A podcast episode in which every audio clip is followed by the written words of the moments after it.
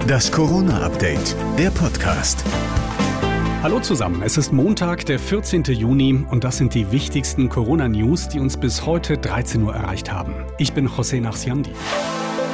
Ja, ja, da kommt man schon ins Nachdenken. In Dänemark müssen die Menschen ab heute fast nirgendwo mehr Maske tragen. Die Maskenpflicht dort ist weitgehend aufgehoben. Und schon wird auch in Deutschland darüber diskutiert. Bundesgesundheitsminister Spahn sagt sinngemäß, man könnte die Pflicht erstmal draußen abschaffen. Der SPD-Politiker Lauterbach sieht das so ähnlich, sagt aber auch im ZDF, in Schulen sollte die Maske wohl noch länger getragen werden. Für das noch laufende Schuljahr wäre es nicht schön, wenn sich die Kinder infizieren würden, kurz vor den Sommerferien.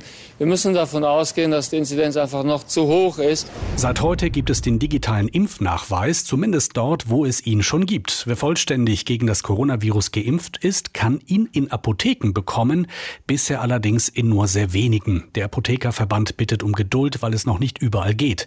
Die Webseite mein-apothekenmanager.de soll ab heute anzeigen, welche Apotheke vor Ort den digitalen Impfpass anbietet. Der digitale Nachweis ist eine freiwillige Ergänzung Umsetzung des gelben Impfheftes und das ist natürlich weiterhin gültig. Die Corona-Beschränkungen in England bleiben wohl noch ein paar Wochen bestehen. Eigentlich wollte Premier Johnson heute ankündigen, dass sie in einer Woche aufgehoben werden. Daraus wird aber wohl nichts. Grund ist die Delta-Variante, die zuerst in Indien entdeckt wurde. Sie hat die Corona-Infektionszahlen wieder deutlich nach oben getrieben, obwohl schon über 56 Prozent der Erwachsenen in Großbritannien vollständig geimpft sind. Und das war der Überblick über die wichtigsten Corona-News für heute Montag, 14. Juni. Bis morgen.